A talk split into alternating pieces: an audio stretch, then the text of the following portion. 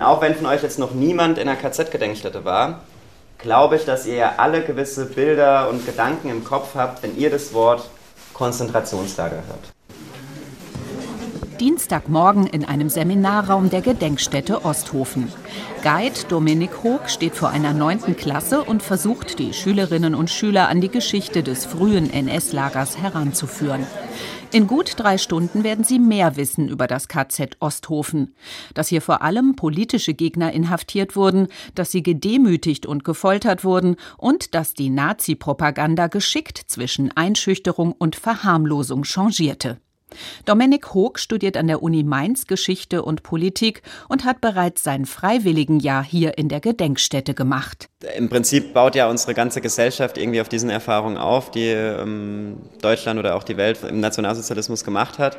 Und daraus kann man halt, glaube ich, auch ganz viel lernen. Und deswegen kleidet einen das ja auch irgendwie im Alltag heute noch. Und deswegen habe ich mich dafür halt schon immer interessiert. Dominik Hoog gehört zu dem elfköpfigen Team aus jungen Guides, auf die Gedenkstättenleiterin Martina Ruppert-Kelly sehr stolz ist. Denn die Studierenden haben einen direkten Draht zu den Schülerinnen und Schülern, die etwa drei Viertel der Besucher ausmachen.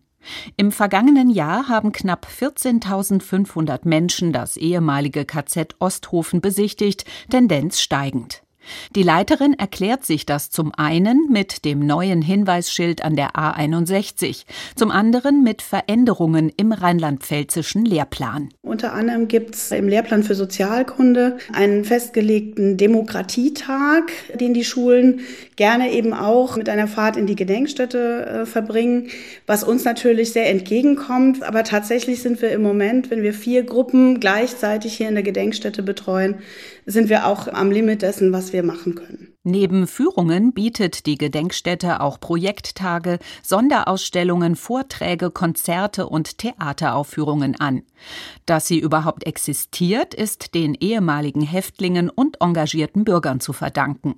Und für Martina Ruppert-Kelly ist sie vor allem in gesellschaftlichen Krisenzeiten besonders wertvoll. Jedes Mal, wenn ich im Moment die Nachrichten anschalte, denke ich, oh mein Gott, wie aktuell ist unsere Arbeit im Moment. Inzwischen führt Dominik Hoog seine Klasse über das Gelände des KZs, das ursprünglich eine Fabrik war. Die ersten Häftlinge, die hier im März 33 dann ankamen, mussten teilweise noch diese Halle leer räumen. Nachdem die Halle dann leer war, haben sie die Halle so vorgefunden, wie wir jetzt hier drin stehen. In der Halle war also nichts und die Häftlinge mussten auf diesem kalten, nackten Boden schlafen. Die Schülerinnen und Schüler stellen immer wieder Fragen. Zum Beispiel, ob in Osthofen jemand getötet wurde. Sie wirken erleichtert, als sie hören, dass hier niemand gestorben ist. Das KZ Osthofen existierte nur 16 Monate.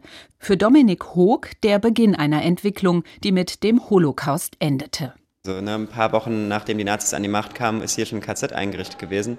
Hier fängt es an mit Grundrechtseinschränkungen. Ähm, andere, die eine andere Meinung haben, werden eingesperrt. Das ist natürlich noch viel näher an heutzutage, wie wenn man jetzt sich natürlich ein Vernichtungslager anschaut. Das realisieren im ehemaligen KZ Osthofen auch einige Schüler und Schülerinnen. Vor allem, weil die Rechtsextremen in Deutschland derzeit immer lauter werden.